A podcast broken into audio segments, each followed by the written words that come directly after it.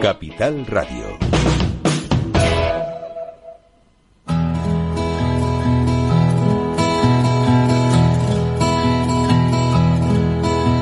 Comienza la caja de Pandora. Al verte sonreír. Al verte sonreír. Un programa especialmente dedicado al mundo de la discapacidad. El niño que ayer fui. El niño que ayer fui. En Capital Radio La 10, cada semana hablamos de aquellas personas que por una causa u otra han llegado a ser dependientes. El miedo no vendrá y así sabrás lo bello que es. Lo presenta y dirige Paula Romero. Caen Caen mil lágrimas al mar. mil lágrimas al mar. Bueno, aquí estamos, como cada semana. Y esta semana, pues, comienza... mm, bueno, comenzaremos, comenzaremos hablando de, de, de una asociación eh, que está en, en Cataluña y que está haciendo una labor maravillosa. Y tengo a través del teléfono, porque claro, está en Cataluña, nosotros estamos en Tenerife, a Nuria Berenguera, que ella es la secretaria de esta asociación que tiene pues eso, una labor maravillosa y que están desarrollándola eh, de una manera muy, muy continuada. Eh, hola Nuria, Hola Paula, buenas tardes. ¿qué tal? ¿Cómo, cómo, cómo estás? Bien, muy contenta de que me hayáis invitado a vuestro programa. Bueno, yo la el nombre de la de la esta de la asociación que se llama Sense Limits, no sé si es así Sí. como se como se Sí, dice. perfecto, perfecto. Sense Limits. Bueno, pues Sense Limits. Es sen- sin límites Sí. en castellano. Claro, pues eh, eh, eh, esta, esta asociación está logrando, que, que fue lo que más me gustó, que chicos que llevaban muchísimos años en una residencia que no tenían posibilidades de salir pues porque no tenían pues familiares o por las causas que fueran y vosotras o sea o vosotros los los organizadores de esta asociación habéis logrado que puedan salir de paseo algo tan Sí. sencillo que cualquiera puede hacer y que ellos llevaban muchísimos años sin hacer. ¿Cierto? Sí, sí es, estamos, estamos muy contentas y muy contentos porque en un principio obviamente la asociación, ah, su cometido era mejorar la calidad de vida de, de, de todos los chicos y chicas que hay en la residencia Montmartí de Purrech, un pequeño pueblo de Cataluña, Ajá. en la provincia de Barcelona. Y la primera iniciativa que tuvimos justamente fue esta, la de todo y que los asociados son obviamente familiares de los chicos y chicas que están allí, eh, compartiendo con nuestros hijos, pues favorecer a aquellos que no tienen esa suerte. Entonces hablamos con las fundaciones correspondientes, puesto que están tutelados, y les, les comentamos la iniciativa. Las fundaciones estuvieron muy contentos. Nosotros tenemos un, hemos conseguido un equipo de gente que ha sido entrevistado por la directora de la residencia y por la coordinadora para ver su idoneidad. Y a partir de ahí estructuramos una serie de salidas en sábado para que al menos pues gozaran de una horita de paseo, ya sea el que va en silla de ruedas o ya sea andando y tomarse un refrigerio. El refrigerio lo paga la residencia. Esto ya se, se está desarrollando y, y muy bien. La verdad es que, bueno, nos llena de orgullo, ¿no? Porque empezar por ahí me parece como muy simbólico, ¿no? Todos debe- deberíamos tener la, la misma suerte, deberíamos tener los mismos derechos, ¿no? Nos llenamos la boca con ello y luego es difícil Al final, al final no se cumplen, no se cumplen los derechos. Sí, a veces no. Y, y estos niños, bueno, son súper agradecidos. La mayoría de ellos son bastante pequeños comparados con, con los nuestros, que ya son adolescentes o, o incluso adultos, y, y suelen ser criaturas en silla de ruedas, con alguna parálisis cerebral o algún tipo de, de enfermedad degenerativa. Y entonces, con más razón que les lleve a alguien a, a pasear, pues para ellos es, es impresionante, vamos, están muy contentos. Lo hacemos de modo rotativo porque tampoco tenemos suficiente gente de momento. Y entonces pues ah, hay fines de semana que salen cuatro, luego al otro fin de semana salen cuatro más y así. Por suerte tampoco son tantos, es decir que y posteriormente lo haremos extensivo a familias pues que a lo mejor viven en el otro extremo de Cataluña y que no siempre pueden o tienen obligaciones familiares o circunstancias que no les permiten venir tanto como ellos quisieran. Esta, esta residencia, mm, sí. Eh, ¿cuánto tiempo hace que está funcionando? Desde el año 92. O sea, Fue inaugurada en el año en el año 92, sí. Y sí, muy nueva. Además se nota en la construcción y las instalaciones, eso sí, se, se renuevan continuamente porque realmente pues es necesario, ¿no? Todo cuando hay tantos usuarios, todo se estropea, todo, bueno, ya se sabe, ¿no? Pero desde el año 92, sí. ¿Y esto pertenece a la Generalitat o, o es algo privado? Me alegro muchísimo, como suelen decir los políticos, que me hagas esta pregunta. Es, es que estas preguntas suelen ser las preguntas del millón, que suele decir. ¿Quién paga? Es la pregunta clave. Sí, sí. Mira, el problema es que en sus inicios fue de la Generalitat en todos los aspectos, en cuanto a la propiedad y en cuanto a la gestión. Eh, posteriormente, la Generalitat cedió la gestión a una empresa privada y ya, si no me equivoco, ya son dos. Esta es la segunda que lo gestiona.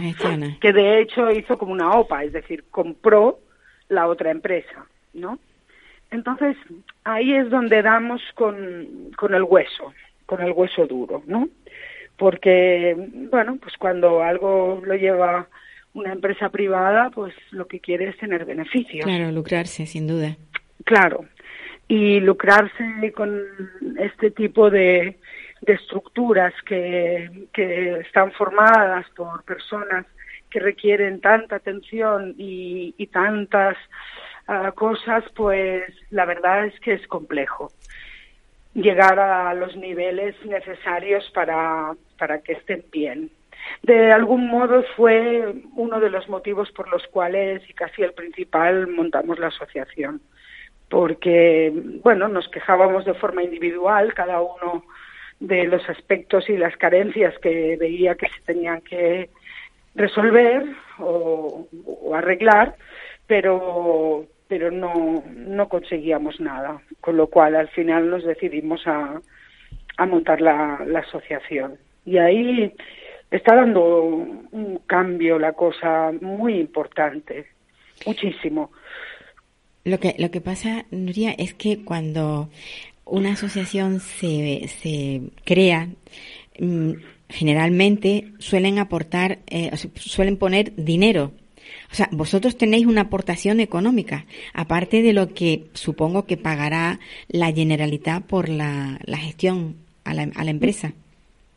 No, mm, nosotros eh, pagamos como asociados una cuota anual y lo que estamos lleva, haciendo es llevando a cabo iniciativas para recolectar dinero. Por ejemplo, estas Navidades eh, está a punto de salir un, un calendario, perdón, que será del año próximo, con la previa autorización de padres, madres y familiares, en los que hemos fotografiado a algunos chicos y chicas y los vendemos. Entonces se venden ya por encargo, es decir, por encargo previo. Pues, hemos pasado de los 100. Mm, recuerdo que Teresa, la, la presidenta, Me decía, sí, ¿qué, ¿qué, te parece Nuria 50? Digo, no, Teresa, que, que van a ser más, ya verás, que los familiares, que si la tía, que si la abuela, que si van a querer. Y efectivamente así fue. Me, llama un día y dice, tenías razón, dice, ya nos hemos pasado de largo de, de los 100. Digo, pues, pues espérate, porque cuando lo vean mucha gente va a querer, es decir, que vamos a tener que hacer una, una segunda impresión. Luego tenemos en manos algo que mm, no te quiero comentar porque no está claro todavía y luego estamos muy pendientes de las subvenciones.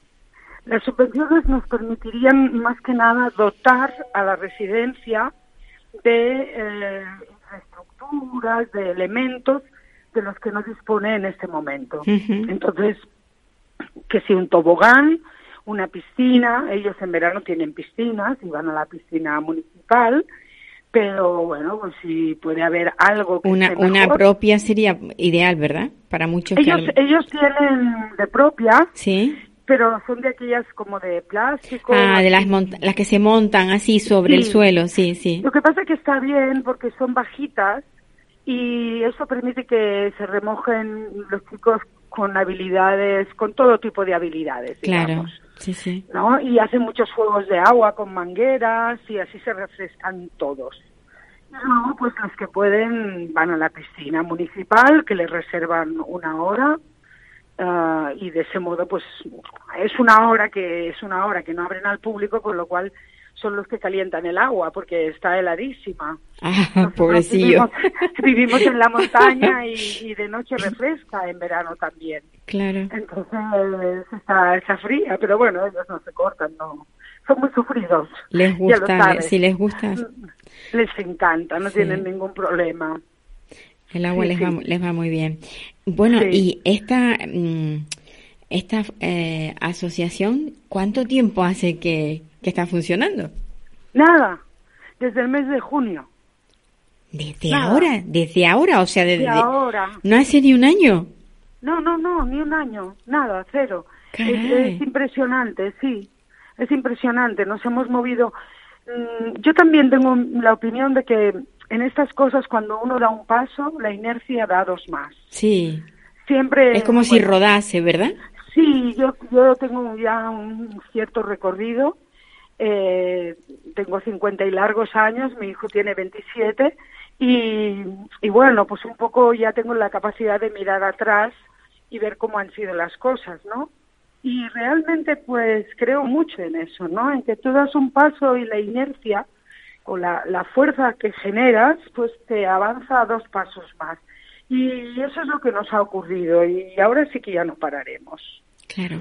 ahora ya no paramos. Y las subvenciones eh, es fácil en Cataluña porque, claro, cada comunidad autónoma tiene su, su sistema. Eh, todo está transferido y, lógicamente, mm, eh, la forma de, actuación de cada comunidad es la que es, ¿no? Eh, ¿cómo, ¿Cómo se encuentra la, la comunidad autónoma de Cataluña el, el, a la hora de, de, ayudar en temas sociales como es el, el, lo que tratamos? Mira, estamos viendo, ahora nos presentaremos a, a un concurso de proyectos, porque estamos viendo que a título particular hay más posibilidades que mm, a nivel administrativo. Es decir, hay pocas y muy concretas. Entonces, ya está muy visto eso de la rampa, de la silla de ruedas, de como que no están al día de las necesidades, sí. ¿no? Sin embargo, sí que es cierto, por ejemplo, ahora nos, nos presentaremos a un concurso de proyectos, eh, que bueno, que no está nada mal porque eh, los primeros, los que queden primeros, no se reparten el premio. No, no tiene que ser uno solo, se reparten el premio y ascendería a 100.000 euros, que está divino. Hombre, ya lo creo. Imagínate. Lo, malo, lo malo es que, que haya que repartirlo entre muchos, ¿no? No, no, tres. Los tres ah, primeros. los tres primeros. Vale, vale. Serían los tres primeros. Me parece muy muy equitativo. Creo que a veces valorar estas cosas es difícil. Y dárselo solo a uno, pues mira, me parece bien. Que, porque pueden ser de índole bastante diferente y, y por lo tanto, pues bueno, puede, puede estar bien. Y luego también nos, nos encontramos con cursos de, eh, o subvenciones de entidades bancarias, de empresas privadas, mm, grandes empresas multinacionales normalmente, y estamos al tanto de, pues, de todo lo que se pueda presentar. Lo que pasa que mm, ahí está la fuerza del grupo. Eh, a mí me ha sorprendido muchísimo que en el momento en que montamos la asociación y ya teníamos un grupo de WhatsApp con todos los familiares que querían participar abiertamente, al margen de plantear pues problemáticas que se iban encontrando, muchos han empezado a moverse a nivel de, oye, mira que me encontré, ¿no? Y entonces cuelgan ahí pues un concurso de un no sé qué, de mm, una presentación de proyectos o y entonces ahí nos ponemos nosotras. Bueno, digo nosotras porque somos tres y un hombre, así que somos somos nosotras. Sí. Nosotros y nosotros, para que no se, no se enfaden, ¿no? Ahí está, nosotros, nosotros y, y, nos, y ellos. Pues sí. Pues yo, yo estoy encantadísima de saber que esta iniciativa esté mejorando la calidad de vida de estos críos, la verdad, de estos chicos. Lo que sí me sorprende es que normalmente las residencias casi siempre son para personas adultas, no mm, pasado ya la, la, la, edad obligatoria de escolarización, porque vamos también eh, también están obligados a escolarizar a, a las personas con discapacidad y lo normal es que se piense más en, en una residencia cuando se habla en de, de un chico mayor de veintitantos, pero me has dicho que había chicos, o sea, niños. Pero niños, eh, ¿en, en ¿hasta qué edades? Muy pequeños, de cinco años. Anda. Pues sí, porque ya te digo, estos que no están que están tutelados, normalmente proceden de la de Gaya, de la Dirección General de la Infancia y la Adolescencia. Ajá. Entonces son niños abandonados. O niños eh, a los cuales cuyos padres se les ha retirado la, tutela, por algún por algún motivo claro, claro. o mm, bueno niños que que no les querían o que es que entonces la, la residencia está dividida en, en los chicos los más pequeños a un lado y los mayores a otro bueno, se les pone, más bien se les ponen diferentes unidades en función de sus necesidades. De, sus capacidades, sí. Sí, porque un, un chiquillo de cinco años puede estar con uno de diez. Sí, claro que sí. Tiene mucho que ver con sus necesidades en cuanto a cuidados, a su capacidad mm, en determinadas cosas que puedan compartir eh, actividades. No obstante, se les mezcla también para las actividades, se les selecciona de una unidad a otra porque bueno pues en la en la de mi hijo pues pueden ser dos que les guste las manualidades y en otra dos más. Y entonces para esa actividad en concreto les juntan. O por ejemplo pues la, la equitación. Ellos hacen terapia con caballos pues también. Van chicos de diferentes unidades y chicas eh, que no forma, no son de la misma unidad de convivencia sino que bueno que en esa actividad pueden estar juntos, claro. Sí, a ellos les conviene esa terapia y por lo tanto pueden estar juntos. Y ya te digo, los que son más pequeños son porque no tienen familia. Porque no está justificado, tú lo sabes, una criatura pequeña, mm, sea cual sea su trastorno o patología, que salgan puede tan ser pronto atendido, puede ser atendido en casa porque es pequeño, justamente por, por su peso y talla. Sí, sí, sí. Muchos de nosotros hemos tenido que delegar esa responsabilidad por una cuestión práctica. De no poder, de no poder, de no poder físicamente Exacto, de no poder lidiar físicamente con nuestros hijos y ver que, que su calidad de vida se va a ser, va a ser resentida por eso, ¿no? Y ya no poder ir a sitios sencillos como un restaurante, como la playa, como... Sí, que, la, que ya se, se complica la, la, la convivencia, se complica la convivencia. Nuria, yo te, yo te prometí que no iba a ser muy, muy larga la, la eso porque sé que el tiempo no... No, no importa. No te sobra. Eh, no sé si, si me, me, gustaría que nos dijeras algo eh, del, del, o sea, del último proyecto que tenéis ahí en Ciernes, si es posible eh, que nos cuentes algo, o si no, dejarlo para la próxima vez que hablemos. Bueno, es algo que está un poco en las nubes. eh, queremos montar un huerto. Mm. Pero eh, yo hablé con el alcalde de, de Purrech, él me dijo que tenía un espacio para nosotros y es un proyecto muy bonito porque si conseguimos hacerlo es con algunos de nuestros chicos y chicas y con chicos y chicas en riesgo de exclusión social que están haciendo un módulo de jardinería. Entonces aquí juntaríamos dos mundos muy distintos pero no tan diferentes porque todos tenemos nuestra discapacidad. Pues sí. Pero vais, a, vais a lograr hacer, vais a lograr hacer algo que de lo que se habla mucho, que es la inclusión. Ahí está. Y además no hay, no hay nada mejor que ver que tú puedes ayudar a alguien y que alguien te puede ayudar a Pues sí. un intercambio. Ellos no lo vivirán así, afortunadamente, lo vivirán como intercambio, pero bueno, yo creo que los otros sí que vivirán el hecho de que ayudar a alguien es altamente satisfactorio. Pues yo estoy muy, muy ilusionada con este proyecto. A mí me dijeron que saldría cuando saldría, por eso para mí está en el aire hasta que no... Y entonces tengo una serie de voluntarios para acabar, porque claro, aquí hay que doblar el lomo. Pues sí. Y, y bueno, y mantenerlo, y una vez hecho es fácil mantener un huerto. Y que ellos eh, en su clase de cocina pues puedan cocinar con los, productos, con los que, productos que hayan que hayan cultivado. Claro. Sí. Pues Nuria, me alegro muchísimo de ese proyecto y de todo lo que tenéis, en, eh, vamos, en ciernes. Eh, no será la, la última vez que contactemos. Quiero que quiero saber si ese proyecto va, va a salir adelante y cómo y cómo está saliendo, ¿vale? Vale. Así que un abrazo muy Prometido. fuerte. Un abrazo muy fuerte, ¿vale? Igualmente. Venga, Paula, que sigáis con el mismo gracias. ánimo. Muchas gracias, gracias. Abrazo. Pues bueno, ahora nos vamos a ir hasta Sevilla. Estábamos en Cataluña y ahora nos vamos a Andalucía. En Andalucía vamos a hablar con una persona mm, que tiene mucho interés en hablar de- del autismo. El autismo es algo que lo tenemos, ¿no? Bien. Vamos a hablar con Carlos, Carlos de Lemos. Él es un profesor de, de enseñanza especial, pero además es padre de una niña con autismo. Hola, Carlos. Buenas tardes, Paula.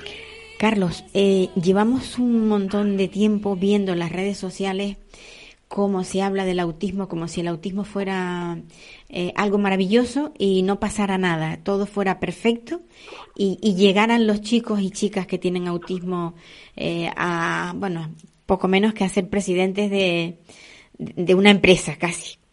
Eh, hay, hay otra parte, ese es el lado, esa es la cara amable, hay otra cara. Cuéntanos, Carlos. Eh, yo para empezar me gustaría, ojalá pudiera compartir esa opinión de que esa característica, esa circunstancia pudiera ser maravillosa, que pudiera dar lugar a personas, vamos, ya de hecho lo hacen, ¿no? Pero bajo otros parámetros, que diera lugar a personas eh, irrepetibles, eh, inestimables, por lo menos en términos de, de capacidades y de aportar lo que es valor añadido según los parámetros que tenemos hoy día, pero la realidad es que nos encontramos con muchos tipos de autismo. Mi trabajo se circunscribe a lo que es el inicio, las etapas de la vida, de 3 a 6 años, y claro, mm, yo lo que veo es que nos encontramos con padres que al recibir la noticia, pues lo primero que reciben es un masazo. Y lo primero que se pregunta es no puede ser, o lo primero que dicen es no puede ser, y a continuación, pues, a la vez, ¿qué hacemos? ¿Por dónde tiramos? ¿Cuál es la terapéutica que tenemos que seguir?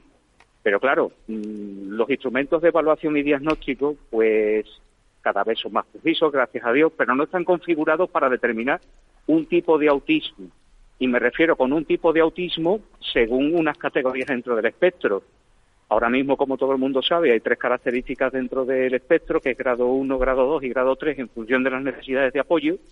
Y para todos aquellos que ya tienen un recorrido, pues existe el autismo leve, el autismo moderado y el autismo severo. Pues claro, uno ve lo que son esas, eh, la presencia de esas características en los niños y verá, aparte del masazo que uno puede sentir emocional y anímicamente por la noticia, pues no te encuentras con nada maravilloso, encuentras lo que es el inicio de una guerra, una guerra en muchos frentes, es una guerra en términos de elegir la terapéutica adecuada, tener los medios precisos y la gente que tenga disponibilidad para combatir esa guerra con la familia, con los padres. Y evidentemente, pues no todos partimos de la misma logística y de los mismos recursos a la hora de combatir esa guerra. Por eso, bajo ningún concepto, puedo yo concebir lo que es una circunstancia que produce tanto dolor como algo maravilloso o que vayamos a producir, pues, seres extraordinarios. Lo son, pero no en el concepto que tenemos todos sobre eso. No, sobre todo, so- sobre todo porque la sociedad en la que vivimos es muy exigente, exageradamente exigente, y cuando hay alguien que tiene algún pequeño déficit, por pequeño que sea, te lo hacen saber y, y te lo no, no, no es que te lo hagan saber, es que te, te amargan la vida. al final, porque no te permiten llegar a donde, a donde tú puedes, puedes llegar. Eh, tú tienes una lucha, y yo de, la verdad que te admiro muchísimo, porque había un edificio, un, un hospital en Sevilla, había y sigue, y sigue estando, que estaba infrautilizado, o sea, estaba mm, que nadie lo usaba. Y de pronto a ti se te ocurre que ahí podíamos se podía montar algo maravilloso para la atención de las personas con autismo. Y he aquí que se han introducido en él, han hecho ahora algo, eh, pero, pero no es realmente lo que tú buscabas. Cuéntanos cómo va esto. Eh, verás, la recuperación de la, de la instalación se ha hecho para dar un servicio a lo que es la ciudad de Sevilla, vamos, y al resto de la provincia, más todos aquellos eh, áreas en los cuales tenga influencia dicho hospital. Se ha recuperado como hospital general, en un principio como hospital COVID, y dentro de lo que es eh, los servicios que va a dar dicha infraestructura, se contempla o se acaba de implementar lo que es un servicio de salud mental para adolescentes, niños y adolescentes, hasta donde yo sé. ¿Qué ocurre? Estamos hablando de un problema de salud mental que sí, está, es algo latente, lo sabemos, es, un, es algún servicio necesario, pero en el caso que tenemos del autismo estamos, estamos pues sin ningún tipo de resorte logístico.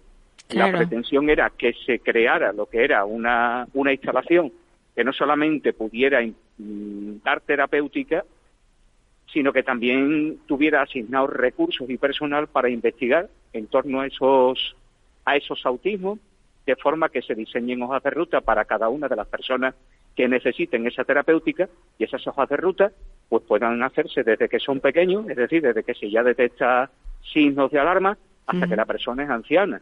¿Qué ocurre? Sabemos que eso mm, necesita de lo que es una inversión continuada, pero la pretensión es que esa, esa terapéutica, que ahora mismo se hace en gabinete, continúe en los gabinetes, pero que se amplíen en los entornos naturales de la persona. Y cuando digo eso, hablo de escuela, hablo de trabajos, centros ocupacionales, siendo lo que es la, vamos, la, el internamiento, lo que sería el ultimísimo recurso cuando ya no hubiese más opción posible dentro de lo que es la terapéutica. Pero creemos, todas las personas que apoyamos esta propuesta, que una instalación con la suficiente inversión en logística y recursos podría aliviar, a, si se hace bien, podrían hacer efectiva lo que es el, el, marco de la ley de dependencia a la hora de atender a las personas con discapacidad eh, asociada a autismo. Hemos tenido el referente de la pandemia, que las personas con autismo se han visto completamente solas, desasistidas por esos resortes que ahora mismo tenemos, llamémosle asociaciones, llamémosle fundaciones, y que las familias no han tenido más que nada una serie de protocolos y con la única alternativa de fuera mascarillas. ¿Qué está pasando? Algo tenemos que aprender de lo que es esa situación, que ha sido una situación límite, que yo desde el punto de vista de la normalización ha sido de las pocas cosas que las personas con autismo han compartido con el resto de las personas neurotípicas. Es decir, estamos en una situación límite y claro, las situaciones límite en familias con autismo severo, pues ya nos podemos imaginar cómo han podido ser incluyendo las que se han encontrado en la residencia. Yo, yo, sí, yo hay una cosa que me cuesta mucho entender. ¿Por qué eh, se considera pues un enfermo mental al, a la persona con autismo? ¿Por qué se le deriva a la unidad de salud mental? Cuando, cuando el niño tiene trastornos, las estereotipias, es algo propio de, de las personas con autismo. ¿Por qué quieren eliminarle esa forma de, expresión que tienen ellos y por qué quieren a través de, fármacos eh, tenerlos tranquilos y sedados? Tú como profesor y como padre de una persona con autismo, que ¿no lo encuentras aberrante? Sí. Eh, una cosa es tratar, vamos a ir por partes. Una cosa es tratar lo que es eh, la circunstancia del autismo en términos de enfermo mental que necesita asociada una medicación y otra muy distinta es aquella persona con autismo que mm, tiene unas comorbilidades que no le dejan ser persona. Normalmente el TEA se presenta con una serie, normalmente puede haber muchos que no lo tengan, pero también hay muchos que sí lo plantean, muchas comorbilidades. Puede aparecer un trastorno por déficit de atención y hiperactividad, un trastorno específico del lenguaje, que en este caso sería terapia de logopedia, pero no por déficit de atención e hiperactividad e incluso la epilepsia pues pueden, pueden necesitar de una medicación. ¿Qué estamos hablando? Pues de una persona con autismo que viene con una serie de elementos que no le permiten funcionar de forma normal, y entiendo por normal, en el desempeño cotidiano que nos hace a todos pues poder discurrir como persona humana cada día, eh, andar, saber dónde vamos a estar, eh, el hecho de cualquier mínima alteración que que lo que los que la alteración de su de su rutina que les cree una una ansiedad que sean incapaces de poder dominar de poder reconducir y ahí necesitamos una serie de elementos. Qué ocurre que la propensión que ha tenido salud mental durante todo este tiempo creemos o por lo menos yo considero que desde una perspectiva del bajo coste en cuanto a su implementación ha sido administrar fármacos cuando existe evidentemente maneras de poder no solamente reconducir conductas, sino también contener ya expresiones de ansiedad, angustia, miedo, terrores, rabia, que eso viene también dentro de las manifestaciones, siempre con un fármaco. Me parece aberrante, pero ¿por qué? Porque no ha existido lo que serían recursos alternativos, una logística alternativa a lo que es ese modus operandi, que es a lo que la comunidad autista, entiendo y lo entiendo a la perfección, ha denominado siempre un modelo médico, un modelo médico del que huyen. Claro, la propuesta del hospital les puede sonar así, pero no tratamos, no es cuestión de tratar el autismo con fármacos, sino todo aquello que a una persona con autismo le impida ser persona. Y cuando hablo de las comorbilidades, hablo también de otro tipo de circunstancias, como puede ser un problema digestivo, un problema coronario, un problema renal, y qué mejor formato que hacerlo en un hospital. Pues sí. Y teniendo un equipo multidisciplinar, sin, lugar a dudas, donde se pudiera ver todas y cada una de las cosas que puedan surgir a una de estas personas, sobre todo al, al, autismo no verbal, porque ahí sí que nos damos cabezazos contra la pared. Los padres que tenemos hijos con autismo no verbal, no sabemos cómo actuar con ellos. Vamos aprendiendo a medida que va creciendo el niño y aprendemos cómo, a veces casi casi con adivinanza. Mm, tiene esta actitud, pues entonces es porque le ha pasado esto. Eh, ¿Te, has tropezado tú con familias eh, que se sienten desbordadas con ese tipo de, chicos? Chicos o chicas, niños o niñas. Sí, sí, además familias que una vez que ya pasan los años y los ves, continúan, continúan con esa sensación de agobio, de, desborde emocional, intelectual. Pero a cambio han obtenido una, por lo menos, siempre desde la perspectiva del vaso medio lleno, han obtenido lo que es una percepción del detalle, una percepción de las conductas, de los desencadenantes, de los consecuentes, de los contextos, una estructuración de todo el universo que rodea a la persona que convive con ellos, con unos pormenores, unos rangos de, de, precisión milimétrica que han ido desarrollando, que de verdad son dignas de admiración. Es decir, no podemos dejar a las familias detrás de lo que es la terapéutica, no podemos dejar a las familias detrás de lo que es el margen de opinión, de sugerencia, del hecho de corregir y y, por supuesto, dejarse corregir. Los profesionales también estamos para escuchar. Ahí, Carlos, ahí quería, perdona que te interrumpa, ahí quería llegar yo. A los padres no se les escucha cuando llegan y se les dice, no, es que mi hijo hace esto cuando le está pasando esta otra cosa. dice, no, no, no, y, además te lo dicen en tu cara, no, no, no. Y tú llevas meses y meses comprobándolo, haciendo un registro y viendo que esa actuación tiene que ver con esta cosa que le ha pasado. Y te dicen que no, redondamente en tu cara. Eso no es terrible también. Mm, yo, por lo menos en el trabajo, en el desempeño que yo tengo en la escuela, pues la labor no es simplemente de José Carlos, la labor es de muchas más personas y creo que antes de emitir una opinión y un juicio de valor tenemos la obligación de triangular, de intercambiar opiniones. Pues sí. Por lo menos los que estamos en un contexto determinado no es una opinión monolítica, decimos que vemos esto o hacemos esto, pero también estamos abiertos a lo que es la, la sugerencia y lo que ve la familia, porque claro, mm, las percepciones y lo que nosotros podamos ver en un determinado momento, en un contexto distinto al familiar, puede ser totalmente diferente y no, o sea, no ajustarse a lo que ve en una familia. Es lo que en muchas consultas te hablan de la generalización. La generalización es una palabra que está bien empleada, pero sobre todo la extensión. Yo prefiero llamarlo extensión y afianzamiento de conductas, de patrones y sobre todo transferencia e iniciativa. O sea, yo he tenido la, vamos, la suerte y la alegría de poder ver a niños con autismo, pequeñitos, que los padres han ido, o sea, han ido intercambiando información, no la hemos visto, o sea, no la hemos visto en, un determinado rango temporal en el centro y cuando han pasado un par de meses sí hemos podido comprobar que la tienen. Pero claro, antes de coger y emitir un juicio de valor, tenemos que estar completamente seguros de que todo lo que estamos viendo no es que sea cierto, sino simplemente está sujeto a lo que es un patrón corriente y nos podemos encontrar la sorpresa de que sí, esos comportamientos que hemos visto, perfecto. Es decir, la familia lo ha aportado, lo ha dicho y sí, nos lo estamos encontrando. Claro, es que además son, son, ambientes distintos. El niño puede tener un comportamiento en el colegio y otro en, en, en, su casa, porque son ambientes distintos. Correcto.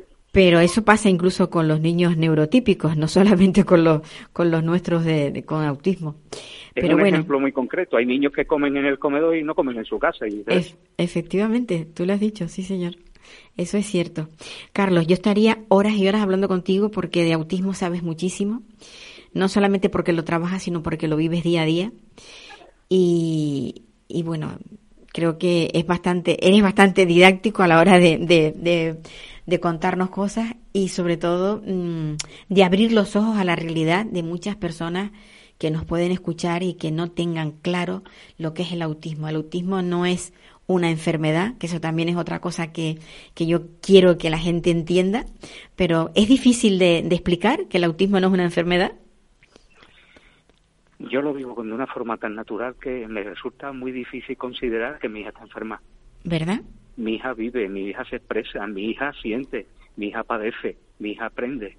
Todas esas características, independientemente de la etiqueta, son inherentes a una persona. Pues sí. Y convivo con una persona, no con una enfermedad. Pues sí, y además es guapísima, que yo la he visto y, y, es muy guapa. Carlos, me encanta, ya te digo, hablar contigo. La pena es que no tengas tanto tiempo porque siempre estás dando clase. Un abrazo muy fuerte y dale besitos a, tu, a tus niñas, a las dos. Muchas gracias, Pablo. Un beso vale, un beso.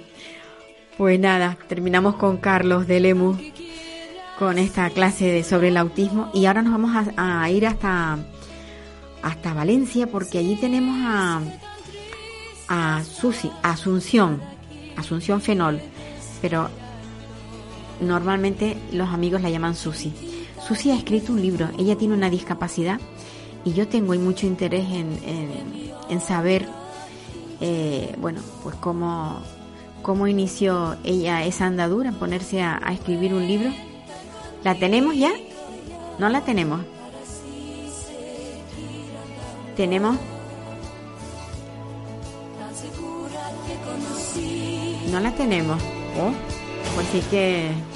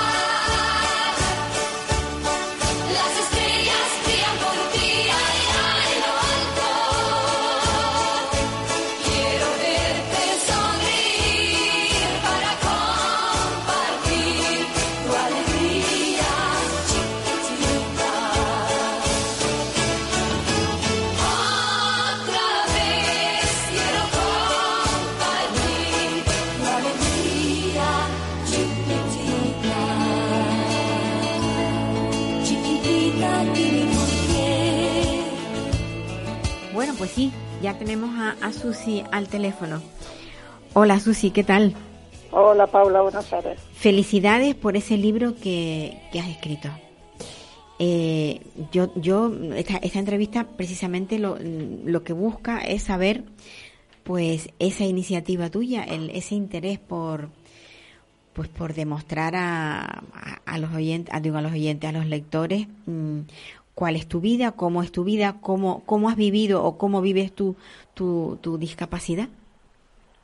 Vamos a ver, en principio, este libro yo lo escribí durante la pandemia por hacer algo, por no estar metida en casa. Escribir me ha gustado siempre, pero nunca lo, lo había puesto en práctica. Siempre he tenido otras cosas que hacer. Y sí es cierto que muchos amigos, personas que me conocen, en, a lo largo de mi vida siempre me decían, pues, ¿por qué no escribes un libro y tal? Y lo de la pandemia, pues mira, me, ofreció algo, que era el tiempo. Entonces me, me fui formando un poco, haciendo cursos por internet, hasta que encontré a Enrique Brosa, que es un, un señor que te hace de como entrenador personal en cuanto a, la escritura. Y bueno, pues eso quizá era lo que yo necesitaba, una persona que todas las semanas le tendría que rendir cuentas, tenía que escribir algo, ir corrigiéndolo entre los dos, ir ajustándonos a la gramática y tal. Y así pues eh, el tiempo de la pandemia se me pasó bastante pronto, la verdad. Eh, me, me ha gustado el, el, el sistema este, o sea, alguien que nunca ha escrito, pero que le gusta escribir, pero que, en el fondo lo que se siente muchas veces es un poco de miedo, eh, encontrar a, digamos, mm, a un profesor que te, que te vaya guiando. Sí, sí, es, es realmente el espaldarazo lo que te falta. Claro, alguien que te dice sigue que lo estás haciendo bien o por aquí no vayas pero vamos yo yo lo he editado porque él me dijo que lo editara. De porque, hecho yo en el libro lo pongo al principio. Digo si esto esto no sirve pues lo tomaremos en la noche de San Juan es quemar lo viejo y tal y cual. Y Pero- ya en el epílogo digo si has llegado hasta aquí es que no se ha quemado lo, lo has leído Pues sí. Yo mm, confieso que el libro no lo he leído. Eh, mm, está, está pendiente, eso tú me lo, me lo vas a enviar, pero está pendiente de que llegue, pero el correo es como es. En- enviado está Sí, claro. por eso lo sé. Pero bueno, en cuanto, en cuanto lo tenga en mis manos, lo leeré, que es lo que suelo hacer siempre cuando, cuando tengo, vamos, me- gusta leer, y entonces leo bastante. Entonces cuando lo tenga ya volveremos a hablar, pero vamos, en un principio, mm, realmente, eh, ¿cómo enfocas el libro? ¿Cómo empiezas? ¿Empiezas desde los inicios de tu vida como persona con una discapacidad? Tú, No, tú eres una persona con discapacidad física. yo me enteré que yo tenía una discapacidad Sí. a los 17 años. Hasta entonces la tenía, pero no lo sabía. Vamos a ver, ¿Cómo no lo Eh, sabías? no lo sabía. Tú, tú Yo sabía que no podía andar, que tenía polio y iba en silla de ruedas.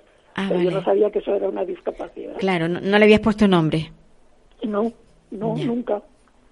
Eh, yo no conocía el mundo de la discapacidad, ninguna asociación ni nada de nada. Yo estaba en casa con mis dos hermanas y fui al colegio y fui al instituto y en el en sexto, en el, en el preu de mi época, Eh, y el de la mía. y el profesor dijo, el profesor de religión, que era un cura, que tenía que ir a una asociación, frater, y que si no, no, no me iba a aprobar, que tenía que ir.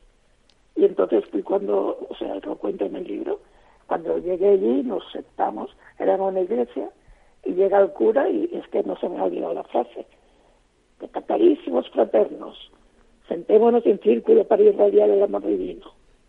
Vosotros tenéis vocación de santos y habéis venido a salvar almas. No penséis que tenéis otro puesto en la sociedad, digo, pero esto de qué? Digo, oiga, que yo estoy estudiando para trabajar, no para salvar santos, yo no soy buena. Yo no soy un santo ni tengo vocación de santo. Y luego se ve que se lió un poco aquello. Y bueno, de ahí pues saqué algo maravilloso que fue mi novio, mi marido después. Lo conocí allí y, y bueno, me casé con él. Bueno, pues, pues algo, algo grande sacaste. Sí, algo muy grande. algo Mi grande. marido y mi hija luego. Y entonces, eh, ¿tú terminaste de estudiar y, y te pusiste a trabajar? ¿O cómo? A ver, terminé de estudiar y había una época pues parecida a la de ahora, que estos son ciclos. Me costó, me costó encontrar trabajo. Yo me casé cuando mi marido tenía un trabajo, yo no. Yo iba buscando trabajo y bueno, empecé dando dos horas de clase en un centro de formación profesional agraria y luego sustituí durante dos, un curso en un instituto a una profesora, luego otro curso a otra y en ese intervalo pues salió la plaza, una plaza en el ayuntamiento de, para llevar una oficina de atención a la discapacidad. Me presenté, aprobé y ahí, ahí desarrollé toda mi etapa laboral en el ayuntamiento. Y ahí llevas, ¿Perdón? que ahí llevas, o sea, ahí fue tu, tu, tu, tu trabajo definitivo, ahí definitivo, 26 años hasta que me jubilé. hasta la jubilación. Bueno, Muy pues bien, o sea, yo echo de menos ese trabajo que hacía, es más, el otro día me preguntaba también a raíz del libro, me preguntaba una periodista, a mí me da mucha pena esto porque es que tú ves lo que hablamos de la discapacidad es muy conformista. O sea, no la discapacidad, la, a ver cómo te explicaría yo. Hace falta más rebeliones. Aunque la época de la rebelión ya ha pasado, porque la época de la rebelión era la tuya, la mía, los grises de, y los maderos dando golpes para aquí y para allá, y nosotros en la calle pues reivindicando y gritando. Ahora hay leyes, con lo cual ya no hay que salir a la calle a dar gritos, pero hay que poner, hay que hacer denuncias. sí, Y, y pero si no se cumple la ley hay que denunciar. Pero Susi, ¿sabes una cosa? Que mm, la denuncia está muy bien, pero ¿sabes también lo que pasa? Que hay mucho miedo. Muchas veces, eh, por ejemplo, lo que está pasando en las residencias, el miedo frena a las familias a denunciar. Y el miedo a que me quiten la paguita. Claro, no, bueno, que me quiten la paquita no, pero que te, que hay miedo eh, a represalias, hay miedo a que no te traten bien luego eh, esa persona que tienes en la residencia. Hay muchas cosas, no, no, no creas tú. Yo creo que ese espíritu de lucha la gente lo sigue teniendo, pero mm, lo tiene como más frenado, por así decirlo. No lo sé. Yo no ¿Tú lo cómo sé, lo ves? El, el campo que yo trabajo más y es el que yo vivo, que es el de la discapacidad física. Sí. Yo veo que hay un gran impedimento que es justamente eso, la falta de movilidad para ir a los sitios a quejarme. Es que muchas veces no puedes ni ir a la comisaría de policía ni allí. Una, porque llegar desde tu casa hasta allí cuesta. Bueno, empiezas por si, si puedes salir de tu casa, que esa es otra. Claro. O sea, está demostrado que todo un año haciendo rehabilitación en un centro especializado que cuesta mucho dinero, a los, a los dos meses de estar en tu casa sin salir se pierde. Sí. Se pierde la musculatura, se pierde todo. Entonces es un tirar el dinero. Hay algo que yo creía que ya estaba obsoleto, pero que parece que no, que todavía hay que continuar recordando, que es que si realmente el gobierno, quien más manda y quien parece ser que más debería saber, si coge ese dinero que está, digamos, tirando, tirando, porque una no contributiva puede ayudar, y yo sé que hay gente que hasta incluso come con eso, pero 400 miserables euros de una, de una no contributiva por invalidez, tú los vas juntando, coges a ese grupo, le das una formación, le das un trabajo, y al año, dos años, no solo no pagas esos 400 euros, sino que estás recibiendo en cotizaciones a la seguridad social de trabajadores. Es que, es que no entiendo por qué no, no piensan con la cabeza, porque hay mil trabajos que se pueden hacer personas con discapacidad. Bueno, Hay tú que vender entradas en los metros, en los autobuses, en las taquillas. Oye, ¿y por qué? Eso te digo para los que no han tenido la suerte de poder tener una formación. Sí. Pero vamos, para ser abogado, para ser economista, no hace falta ser un cachas. Sin duda. Un, una, da igual. Sin duda, con, con, que, con tener la inteligencia completa mm, es Y- suficiente. Y con querer, y con querer. Es suficiente. Porque yo lo que sí que recalco también en mi libro es que yo soy como soy por mis padres. Claro. A mí mis padres me dijeron, nenica, que tú andar no puedes, pero las habichuelas te las tienes que ganar. Tienes, que- tienes que estudiar, sí. Mm, Claro. De, de todas formas, eh, tú antes, ah, cuando hablabas de todo esto, mm, decías el gobierno. Ten en cuenta que, eh, que, mm, casi todas las comunidades autónomas tienen transferido lo que es la enseñanza, lo que es... Ahora es obligatorio que los niños vayan al colegio. Tengan o no tengan una discapacidad, eh, tienen la enseñanza gratuita. O sea, el que, el no quiere estudiar, ¿eh? ¿Sabes lo que ocurre con los gobiernos? Ujú. Con los alcaldes, los concejales y todo esto, que no saben que son temporeros, son trabajadores de temporada, son como los que se van a la vendimia, que están ahí porque nosotros hemos dicho que estén, pero que se van a ir si decimos que se vayan. Bueno, algunos duran muchísimo, ¿eh? Pues porque seguimos votándoles. Pues Quiero sí. decirte, esto esto no La- es una democracia. sí, sí, no, sin- esto sin es como cuando íbamos a clase y votabas al delegado de clase, Sí, sí. Que era el que peor lo pasaba porque le decíamos, dile al profesor que no queremos examinarnos. Y el pobre se tragaba la vergüenza. Pues es lo mismo el concejal de turno. Oye, dile al alcalde que hace falta bombillas, o pon rampas, o, o- o- o cualquier otra cosa. Quiero decir que... Que hay mucho, seguir- que hay mucho, por- hay mucho que hacer, hay mucho que hacer. Hay mucho que hacer, pero Sí. también ante la desesperación la gente también pierde los papeles. Te lo digo porque he trabajado 26 años en el ayuntamiento y llega una persona totalmente desesperada y, y gritándole al alcalde, y no es cosa del alcalde, es cosa de diputación, por ejemplo, como de- decís vosotros, el gobierno central, el gobierno no sé qué y los cabildos, pues eso. Que, eh, que te toca a ti, no, que no, que es cosa mía. Porque eso pasa muchas veces con el tema de la discapacidad. Gracias a Dios, cada vez se ve más que la discapacidad no es meramente un problema sanitario. La discapacidad es un entorno biopsicosocial. Es social, sí. sí. Influyen muchísimas cosas Sí. y hay que trabajarlas todas. Y lo que no podemos es aguantarnos y, te- y callarnos. Hoy, por ejemplo, fíjate qué casualidad. Una compañera de clase, de nuestra clase, eh, cuando acabó de, de- de estudiar, bueno, se fue a trabajar a Ibiza y de, de este año ha ido a hacer el Camino de Santiago. Y entonces he dicho, oye, cuando vuelva del camino voy a parar en Elche porque a ver si nos podemos meter. Pues empezamos a lo tonto, lo tonto, y nos hemos juntado, al final creo que éramos 20. Bueno, pues las risas de recordar aquella época eran, porque yo creo que todos- había un, una- un matrimonio de extranjeros que se lo han pasado pipa mirándonos. Pero hemos llegado a la conclusión de que hemos tenido una educación totalmente distinta a la que estamos dando a nuestros hijos. Eso mm, no cabe la menor duda, te lo puedo decir. Claro, entonces, ¿qué ocurre con eso? Pues que nuestros padres decían, con lo mal que lo hemos pasado en la guerra, estos voy a darle estudios que hagan esto o lo otro. Y nosotros, pues no sé qué hemos hecho mal.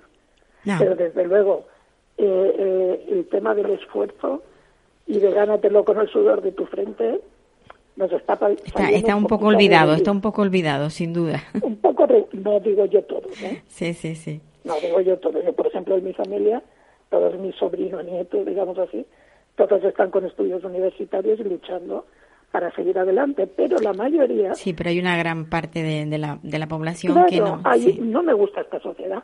Coño, pues trabaja y cámbiala. Pues sí. Es que no sé. Yo creo que es la mejor forma. Cuando no te gusta algo, tienes que cambiarlo. Bueno, Claro, Susi, y, si no, y si no puedes cambiar todo tu mundo, cambia tu casa. Y tu vecino igual te copia.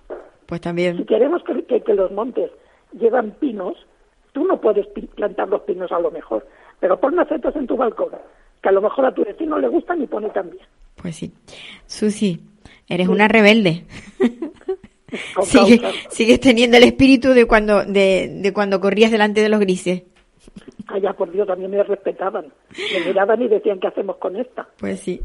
Me acordaré toda la vida, ¿sabes? La, en la Facultad de Valencia, que eran como seis puertas de cristal dobles, entraban por allí por las puertas con, con la, la cacharra esta en la mano, ¿sabes? Con la porra. Ajá. Te- Y, y me miraban y, y decían, hostias. no se atrevían ¿esta qué hace contigo.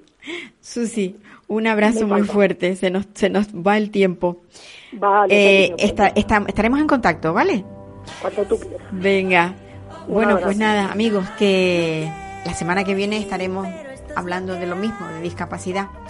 Recordarles a todos que, que ya es más del 15% de la población la que sufre alguna discapacidad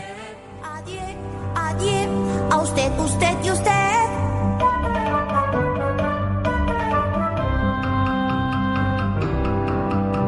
Adiós, me voy, a Fidense Me voy, si hoy por fin pruebo el champán. ¿Puedo? No. Me voy, goodbye en adiós. Me voy con un suspiro y un adiós, adiós.